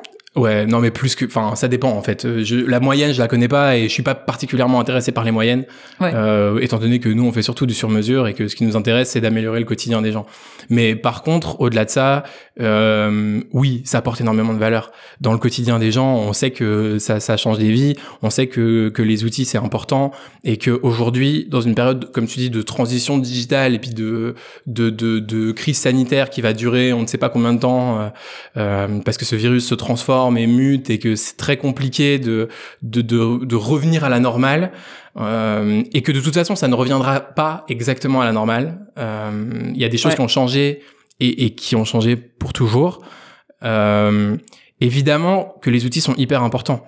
Et c'est valable maintenant de plus en plus pour des boîtes aussi très traditionnelles qui avaient pas cette impression-là avant ou ce besoin-là et qui se le sont un peu pris de plein fouet. Alors, il y a des boîtes dans lesquelles on va plus être euh, sur de l'outillage euh, opérationnel et où on a besoin que les gens restent au bureau ou continuent à travailler sur un lieu physique. Et il y a de nouveaux modèles d'organisation qui sont en train de se développer, comme le remote, où évidemment il y a des process qui sont importants, mais où les outils ont un rôle encore plus crucial à jouer parce que tu dois développer une culture de l'écrit, parce que il faut absolument que tout soit organisé dans ce qu'on appelle une single source of truth, donc euh, une, une unique source de vérité, c'est-à-dire qu'il faut un outil qui rassemble tout, et ça tu peux pas le faire avec Excel, par exemple. Et ça c'est des outils comme Notion qui permettent de le faire. Euh, et donc évidemment que l'outillage à ce moment-là est hyper hyper hyper important. Et moi je, je crois très fort qu'on est un peu déterminé euh, euh, aussi par les outils qu'on utilise. Ouais, mais tu vois c'est bête, mais on entend quand même beaucoup de gens, peut-être parfois moi la première d'ailleurs, euh, qui ont un peu soit la flemme, soit en tout cas sans raison particulière, qui ont pas envie de se mettre à un nouvel outil. Comment est-ce qu'on dépasse ces réticences-là? Bah, Est-ce que c'est est-ce que c'est utile dans ton quotidien ou pas? Je pense. C'est-à-dire que si un outil n'est pas utile dans ton quotidien et que tu as l'impression que c'est un outil en plus, je vois pas concrètement la motivation que tu pourrais avoir à l'utiliser. Bah, au contraire de ça, si un outil tu pas, il si tu l'as pas tenté, si tu l'as pas tenté, tu peux pas savoir qu'il va être utile. Ouais, mais si tu l'as pas tenté, enfin un, un outil, c'est pas un outil pour un outil pour moi c'est un outil pour euh, répondre à un besoin. C'est-à-dire que si aujourd'hui tu as un problème de communication avec ton équipe et que t'as pas envie de tenter un nouvel outil parce que tu as envie de rester dans ton problème de communication, bah fine. Mais bon, euh, dire on n'avance pas quoi. Euh, si tu as un problème de communication et que tu te dis il y a peut-être un problème de process déjà, c'est la première chose à, vérifier. Mais ensuite, quand ton process il est bon, bah ce process, il va falloir l'adapter sur un outil ou trouver un outil qui correspond à ce process. Et là, ça devient euh, assez naturel finalement de se dire ok, j'ai un besoin, quel outil va pouvoir le mieux servir ce besoin? Mm, mm. Et il n'y a pas des réticences liées, par exemple, au, fait que tu peux pas être sûr du résultat final, le fait que tu vas y investir de l'argent, du temps, euh, des efforts, parce qu'il va falloir former tout le monde, il va falloir que tout le monde se. Ouais, ça c'est la réalité de l'entrepreneuriat pour moi. Au début, c'était un truc qui me faisait peur mais euh, après avoir raté des recrutements, tu relativises. T'as raté des gros recrutements? J'ai raté quelques recrutements et en vrai, le temps et l'argent que tu perds sur des recrutements ratés, euh, c'est moins que ce que tu perds dans les outils qui font gagner du temps à tous les recrutements réussis. J'aimerais parler du no-code, mais c'est ce que j'ai dit, je ne maîtrise pas du tout ça. Pourquoi est-ce que euh, les On va gens faire un petit cours en accéléré Bah écoute, vas-y. Commence ton cours magistral, on t'écoute. Écoute, euh, comment est-ce que je peux t'expliquer ça simplement? Bon, tu vois ce que c'est du code. Ouais. Donc, en gros, les produits informatiques, ils sont codés. Euh, on est d'accord que répéter tout le temps la même chose, ça n'a pas de sens eh ben, tous les produits informatiques, au bout d'un moment, comme on a créé de plus en plus de produits informatiques, ils se sont un peu mis à répéter la même chose. Parce que tous les systèmes informatiques, par exemple, ont des users. Pour avoir une app, il faut des users. Le processus qui mène à la construction de ta table user, euh, de l'enregistrement des mots de passe, par exemple, etc., c'est toujours le même, globalement. Donc, à un moment, est-ce qu'il faut pas arrêter de coder ce truc-là et construire un produit qui va te permettre de le faire sans code de façon euh, simple en disant ok bah je veux lancer mon produit bah je vais euh, je, veux lancer un service euh, je vais prendre un outil qui me permet de créer les users et de faire la gestion des mots de passe donc ça, c'est des outils que tu peux utiliser même du coup si tu ne sais pas coder d'une part, et d'autre part si par exemple tu es euh, tout seul dans ta chambre ou dans ton garage ou dans ton euh, dans ton grenier ou peu importe, que tu veux lancer ta, ta première app. Tu peux apprendre à no coder, je sais pas si ça se dit, mais tu peux apprendre à no coder rapidement. Euh, bien sûr. Et donc en fait, bon, ça c'est l'idée générale, c'est que à force de faire du code pour faire tout le temps la même chose, on a fini par faire des outils qui permettent de ne plus faire de code. Le no-code, c'est ça. Ça veut pas dire qu'il n'y a pas de code, ça veut dire que le code, il a été fait tellement de fois qu'au bout d'un moment, quelqu'un a fini par en faire un tool qui ne nécessite plus de devoir coder et qui permet de faire la même action. Ou de créer la même chose. Ce qui permet d'être plus autonome, du coup, puisque tu, tu n'as pas besoin de quelqu'un pour coder pour toi. Euh, oui, oui, du coup. Et puis ce qui permet, en fait, de surtout de pas réinventer la roue, quoi. Et donc... de pas refaire euh, deux fois la même chose. Toujours. Et du coup, euh, c'est de se dire qu'aujourd'hui, en fait, il y a tellement d'outils qui existent qu'il n'y a plus grand chose à coder. Enfin, quand je dis il y a plus grand chose à coder, euh, je parle pas de machine learning, d'intelligence artificielle, euh, de, de, de, choses plus complexes qu'on est en train de découvrir pour le moment et qu'on est en train de coder, qu'on n'a pas suffisamment codé que pour avoir des outils euh, qui le qui le font euh, à la place des développeurs. Euh, mais pour énormément de sujets, ben les outils existent. Aujourd'hui, tu dois plus coder un formulaire, des formulaires et des outils qui permettent de faire des formulaires. Comme Typeform. Comme Typeform ou Google Form ou Jotform ou euh, tout un tas d'autres outils de formulaire. Euh, et en fait, donc ça c'est la première partie du no-code, c'est tous ces outils. Et la deuxième partie du no-code, c'est les API. En fait, tous ces outils, tu peux les connecter ensemble. Une API, c'est quoi? C'est une interface de programmation applicative. Ça veut dire que deux applications qui sont écrites dans un langage différent, elles vont pouvoir communiquer avec un langage unique qui est le même pour toutes les apps, qui s'appelle le JSON, qui est c'est du JavaScript en gros. Euh, donc c'est un langage qui est pas très compliqué et c'est des protocoles en fait qui sont très simples et qui vont permettre de transférer des données dans un format qui peut être compris par n'importe quelle app. En gros, les données de ton formulaire, bah tu vas pouvoir facilement transférer les réponses et de dire bah tu vas avoir des données en disant bah le formulaire il a été créé à telle heure avec la date dans un format standard qui va être reconnu par n'importe quelle application qui peut gérer des dates des réponses dans un format standard aussi. Tiens, ça c'est du texte, euh, ça c'est une image ou un document, euh, ça c'est euh, un, opérateur booléen, donc euh, un vrai ou faux par exemple, tu vois, un 0 mhm. ou 1 en binaire. Ouais. Et donc en fait, c'est du code, mais c'est pas du code parce que oui, derrière il y a toujours du code, mais toi, la personne qui le manipule, en fait, tu manipules de l'information, tu manipules pas du code. C'est ça le no-code. Donc en fait, tu vois jamais passer ce code-là, tout simplement. Mais ça veut Nous, chez The Toolbox, on fait du low code. C'est-à-dire qu'on est conscient de tout ce qui se passe. Et si besoin, on peut modifier des choses avec du code pour faire ce qu'on a envie. Vous les utilisez pas si vous n'en avez pas besoin. Puis lorsque vous voyez que ça peut générer un petit souci, que ça ne répond pas exactement aux besoins, dans ce cas-là, vous allez, euh, vous allez trifouiller. Et là, je m'excuse pour tous les. C'est pas grave. Mais c'est de dire, quand on voit qu'on peut faire mieux, ça va. Trifouiller. Trifouiller, c'est un, un, très beau mot de la langue française. Euh, quand on quand vous voyez que vous pouvez faire mieux en codant. Ouais, quand on voit qu'on peut faire mieux ou plus simple en codant ou plus efficace, on code. Ça veut dire quoi ça pour le pour le futur de, du code? Ça veut dire que de moins en moins de code, sauf pour les développements ultra complexes comme euh, non, machine learning. Ça veut probablement dire euh, toujours autant de code, mais de, je suis pas persuadé qu'on peut faire plus de développeurs. des gens qui kiffent le code. Le code, en soi, c'est quand même très spécial. Hein. C'est comme, euh, je suis pas sûr que demain, on aura plus d'interprètes. Des gens qui parlent plusieurs langues et que ça fait kiffer de traduire des choses très vite ou de traduire des textes avec la subtilité de la langue et tout. Je suis pas sûr que demain on aura plus d'interprètes. Alors des interprètes pour le coup on risque vraiment d'en avoir moins parce que la technologie aujourd'hui est tellement puissante que traduire un texte, bientôt ce sera plus fait par des humains. Mais le code en tant que tel, genre le, le fait de coder, c'est pas facile. C'est même très compliqué. Ça demande une structure d'esprit qui est clairement pas la structure d'esprit de tout le monde. Donc, est-ce que on va avoir, plus, enfin, plus ou moins de développeurs? Je suis pas sûr. Je pense qu'il y aura toujours, euh, en tout cas dans les prochaines années, il va toujours y avoir une pénurie de développeurs. Mais maintenant, les développeurs, ils bossent euh, sur la blockchain, ils bossent sur de l'IA, ils bossent euh, sur du machine learning ou sur des modèles complexes. Euh, ils bossent plus sur du web dev. Donc pour tout ce qui est plus usuel, plus quotidien, les, les, petits besoins, si on peut dire ça comme ça.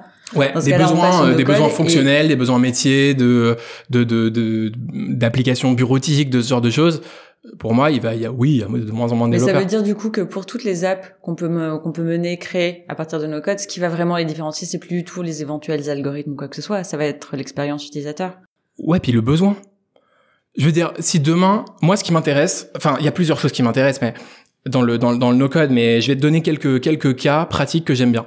Déjà, le cas d'une PME qui est pas qui peut pas faire des outils sur mesure. Enfin, qui, avec le no-code, peut faire des outils sur mesure, c'est-à-dire qu'ils vont répondre parfaitement à son besoin, mais qui n'auraient pas pu développer from scratch un outil juste pour eux. Parce que ça aurait été trop cher, trop risqué et que ça aurait pris trop de temps. Donc ça, tu vois, c'est un cas qui est génial et, et, qui montre la puissance du no-code. Un deuxième cas, c'est par exemple euh, une application pour une, euh, euh, pour une communauté de voisins, par exemple. Demain, tu peux créer une app pour tes voisins pour organiser quelque chose, par exemple la vie du quartier. Alors je sais qu'aujourd'hui ça se fait plus trop et qu'il y a de moins en moins de liens entre les communautés sociales rapprochées géographiquement parce que les liens sont virtuels. Mais tout de même, tu peux le faire. Si demain tu te dis, ok, en fait, là tous mes voisins ils ont un jardin, euh, tout le monde a son potager et tout le monde garde ses légumes pour soi, mais pourquoi est-ce que je ferais pas une petite app pour qu'on puisse échanger nos légumes entre nous? Avant ça c'était pas possible. Aujourd'hui cette app en une journée tu l'as fait. Mm, mm, mm. La facilité de la facilité, la rapidité, quoi.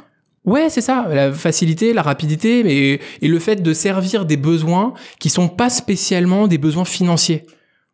Moi, je suis contre la financiarisation du monde. Je vois pas l'intérêt. Pour moi, ce qui compte, c'est la valeur. Le capital, on s'en fout en soi. Ouais, que les gens soient riches, ça fait quoi?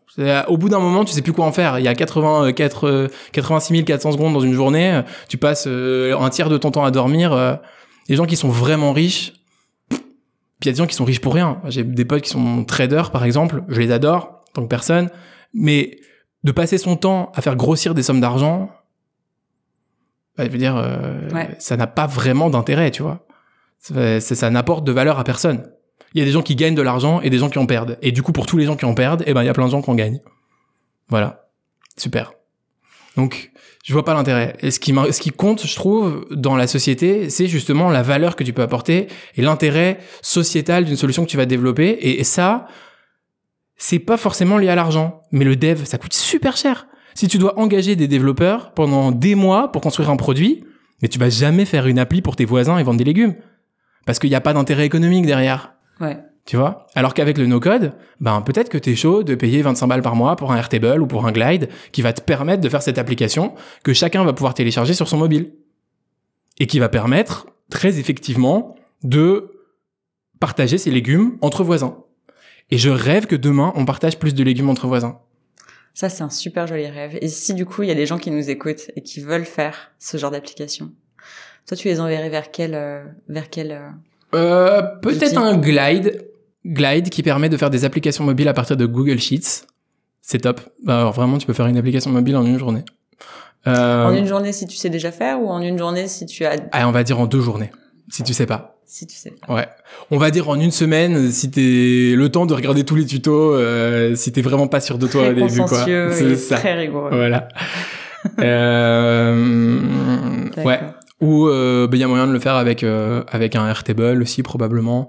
Je pense qu'il y a pas mal de moyens différents de, de faire une application comme ça. Il y a Bubble aussi, mais ça, ça demande un peu plus de formation, c'est un peu plus complexe. Mais un Glide, ça me semble être un, un cas d'application parfait pour Glide. Glide alors. On va passer rapidement à Notion for Business. Ouais, ou Notion tout court si tu veux. je crois que du coup ça va aller ensemble. Ouais. Mais euh, j'aimerais qu'on en discute parce que parce que je le connais pas des masses et que euh, parmi la multitude d'outils que vous avez euh, répertoriés, tu as quand même choisi de créer un business uniquement tourné vers Notion. Ouais. C'est parce que c'est une révolution Notion. C'est en fait le problème de pas mal de, de, de software. Le problème de l'organisation en général, c'est qu'il y a beaucoup de choses qui sont segmentées. Les infos, elles sont segmentées. Tout n'est pas au même endroit. Et ce que j'aime avec Notion, c'est que ça rassemble tout, mais d'une manière hyper libre. En fait, Notion, c'est comme si c'était une feuille blanche sur laquelle tu peux à la fois écrire du texte, à la fois organiser des documents ou organiser euh, des, des idées, euh, mais c'est-à-dire euh, créer des pages dans des pages dans des pages. Donc c'est-à-dire que tu as un peu une notion de wiki, tu vois, comme un Wikipédia par exemple, et à la fois entrer des données et donc créer par exemple des tableaux. Euh, mais c'est des, c'est pas des, c'est pas des tableurs, c'est des bases de données. Donc c'est pas comme un Excel où tu vas, où tu as des cellules à laquelle tu peux donner la valeur que tu veux. C'est des bases de données dans laquelle tu stockes des données qui sont des données d'un certain type par exemple euh, des tâches. C'est comme, des, euh, des tiroirs en fait qui s'emboîteraient. Tu peux emboîter euh, ouais des poupées russes si tu veux. Des poupées russes, c'est plus clair. T'as un côté poupée russe dans Notion qui est qui est, qui est impressionnant et et et t'as du coup tout ce c'est difficile dans un dans un podcast de visualiser ça mais c'est des bases de données et donc en fait t'as à la fois pour moi le pouvoir d'Excel, de Word et d'un Drive dans un seul outil. Ce qui fait que ça en fait un peu pour les gens qui, qui l'utilisent un deuxième cerveau et un cerveau qui est parfois même plus efficace que le tien. Parce que dans le tien, tu perds de l'information, c'est mal rangé, tu sais pas où t'as mis les trucs. Alors que dans Notion, ben, si tu t'organises bien, tu peux vraiment créer une structure et une organisation qui te soutient au quotidien, qui te permet de documenter tout ce que tu fais, qui te permet de t'organiser, de suivre tes projets et de les suivre aussi en équipe et de proposer à chacun un système centralisé, mm. suffisamment souple pour que chacun puisse avoir l'organisation qu'il veut dans un système qui est le même pour tout le monde. C'est un rêve un peu. Je sais pas. moi, ça me, ça me fait rêver. Il y a tellement d'applications qui sont hyper rigides où tu dois faire comme fait l'application, où il faut six clics pour faire un truc que toi tu fais 15 fois par jour, tu vois, ou que tu fais même parfois 100 fois par jour. Le, pire exemple, c'est le CRM. Sur le CRM, des fois, enfin sur, sur les CRM, tu prends un Salesforce par exemple, euh, ou un HubSpot, des fois il faut cliquer sur tellement de boutons pour faire ce que tu as envie. Et les gens, ils passent leur journée à cliquer. Ils sont là, clic, clic, clic, clic. C'est un enfer. Alors que dans Notion, tu peux vraiment t'organiser et créer tes propres outils à l'aide des composantes qu'on te donne. Parce que les bases de données, tu peux les répercuter. très personnel et de, de très personnalisé pour ton business, pour ta façon de travailler, pour euh, pour les besoins. Tu peux faire ce que tu veux, vraiment. Et justement, en fait, puisque tu le dis, c'est quand même pas facile sur un podcast de visualiser. En tout cas, on peut parler des besoins que ça va que ça va combler. Ça couvre tellement de besoins. En fait, moi, je vois Notion, c'est pour c'est pour aider les gens au quotidien. C'est de se dire Notion, peu importe ton taf, si tu taffes sur un ordi, Notion te fait gagner au moins des dizaines de minutes par jour. Je veux dire, c'est pas, c'est pas fou de se dire que Notion peut te faire gagner une à deux heures par jour. Pour plus ou moins n'importe qui. T'imagines? Une à deux heures par jour, la répercussion sur un an? La répercussion sur une carrière? C'est un truc de dingue. Il y a quelques outils comme ça qui font gagner beaucoup de temps, mais Notion, c'est magistral. Parce que ce qui est incroyable, c'est que comme tu t'organises en équipe aussi, quand tu commences à gagner du temps en équipe, en fait, le temps que tu gagnes en équipe, tu le gagnes de façon exponentielle. Il s'additionne pas, il se multiplie. Mais j'allais te demander, j'allais te demander pour qui était cet outil, mais donc pour tout le monde en fait. Ouais, pour tout le monde. Et même si tu travailles seul, pour tout le monde. Pour tout le monde. C'est ça que j'aime bien aussi avec Notion, c'est que vraiment, il n'y a pas de cas dans lequel Notion c'est un mauvais outil. Dire même euh, même en, termes d'organisation personnelle, c'est un deuxième cerveau. Tout le monde a un cerveau, bah tout le monde peut avoir un deuxième cerveau. Et ça peut remplacer combien d'outils au final? Tellement. Euh, enfin, ça dépend combien t'en combien t'en utilises. Mais ça, ça te permet de faire de la gestion de projet, de la gestion de tâches, euh, ça te permet de d'écrire tes notes, ça te permet de suivre des, des données, de stocker des données, de stocker des documents, euh, de, de, collaborer avec entre personnes, pas avec des messages, mais avec de la communication en contexte, donc plutôt des commentaires et des discussions que tu peux ensuite archiver. donc ça peut remplacer beaucoup d'outils. Je dirais ça peut remplacer une dizaine d'outils au maximum. Mais... Ok, ok.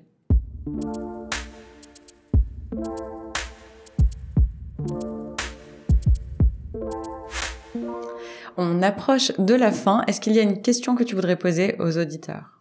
Ouais. Euh, c'est quand la dernière fois que vous avez pris des risques? Sacrée question. Et toi? La dernière fois que j'ai pris des risques moi, je sais pas, moi, je prends, je, ma vie est risquée, moi. je prends tout le temps des risques. Traverser la rue et attention. non, je, je, je, pas, je, je ne fais rien d'illégal. Euh, mais, euh, mais non, mais je prends, je prends tout le temps des risques. Euh, c'est, ça vaut pas le coup sinon. Ok, et je te laisse conclure sur une citation? Euh, j'aime bien. L'essentiel est invisible pour les yeux, on ne voit bien qu'avec le cœur. C'est euh, Saint-Exupéry dans Le Petit Prince. Et comment est-ce que tu la comprends? Il y, a, y a toujours plus que euh, juste ce qui est dit ou juste ce qu'on voit. C'est un peu comme ce qu'on disait tout à l'heure par rapport aux, valeurs, tu vois, de toujours euh, de, de, suivre de suivre ces valeurs, de suivre ce qui est vraiment important pour toi. Il y a tellement plus à l'être humain que juste euh, ce, qu'on nous demande d'être.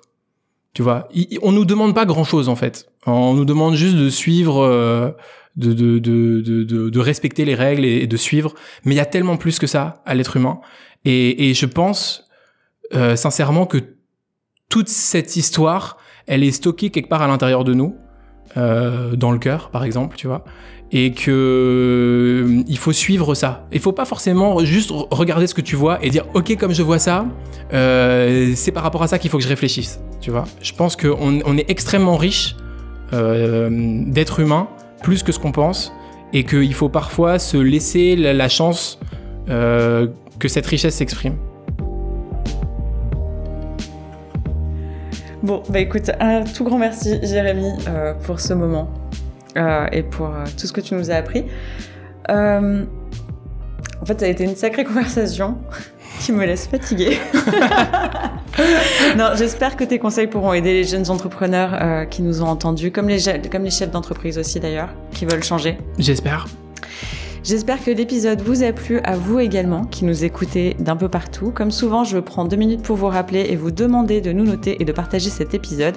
Ce podcast autour de vous, euh, vos amis, votre collègue, vos collègues, votre famille, et surtout n'hésitez pas à nous écrire, soit en commentaire sous l'un des épisodes, soit euh, via notre mail en description. Vous pouvez nous donner votre avis, nous proposer de nouveaux profils ou tout simplement nous dire bonjour. Je vous retrouve dans deux semaines pour une nouvelle interview, un nouvel entrepreneur, une nouvelle aventure, et d'ici là, portez-vous bien. Ha det.